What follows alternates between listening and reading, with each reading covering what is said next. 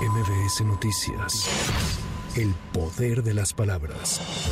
En la conferencia matutina, la secretaria de Gobernación, Luisa María Alcalde, detalló la iniciativa de reforma al Poder Judicial propuesta hace unos días por el Ejecutivo Federal. Reveló que se buscaría reducir el número de ministros de 11 a 9, además de realizar una elección extraordinaria en 2025 para elegir a magistrados, ministros y jueces del Poder Judicial. Va a haber una elección extraordinaria que se realizaría, en caso de aprobarse, en 2025, el próximo año, donde se renovarían todos los jueces las juezas, todos los magistrados y todos los ministros. Es decir, por esa ocasión, en esa elección extraordinaria, habría una votación integral de todo el Poder Judicial y podrán participar en esta elección, por supuesto, si son propuestos, los actuales jueces, los actuales magistrados y también incluso los actuales ministros de la Corte.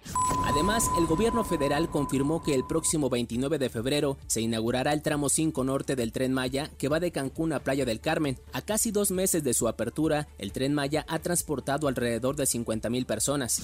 De acuerdo con el reporte diario del Gabinete de Seguridad Federal, este fin de semana fueron asesinadas 171 personas. 100 de los crímenes se registraron ayer, con lo que el domingo 11 de febrero se ubicó al momento como el día más violento del año en México.